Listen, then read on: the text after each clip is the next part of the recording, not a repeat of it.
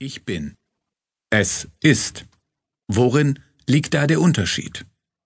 Sicher nicht nur in der korrekten Konjugation, solange es nach Sigmund Freud geht. Ein Trieb muss, erst einmal wahrgenommen, auch zu beherrschen sein.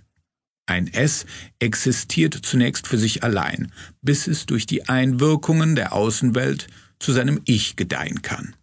Kontrollierte Wahrnehmungen und eine ausgefeilte, streng überwachte Motorik tragen dazu bei, dass keinen Schaden nimmt, was sich in der Realität beweisen soll. Da wird noch längst nicht alles durchgelassen, damit aus dem wachsenden Ich etwas werden kann, das viel Mitgegebenes verinnerlicht. Dort kommt es zu Konflikten im Kampf zwischen eigenem und übernommenem.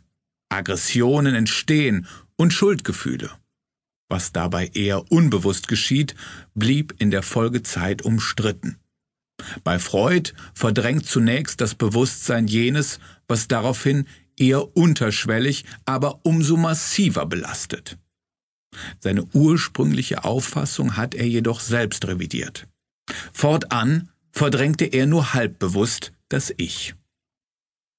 Wer da wen beherrscht und was wir selbst nicht so recht wissen, aber fühlen, das mag der individuellen Betrachtung überlassen bleiben.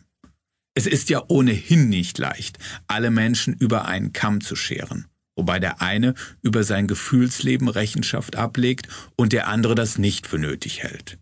Schwierig wird es mitunter bei geschlechtsübergreifenden Diskussionen, während derer die Frauen meist im Vorteil sind. Sie empfinden eben oft, was Männer nicht verstehen können. Dabei haben beide doch denselben Prozess der Bewusstseinsbildung durchgemacht.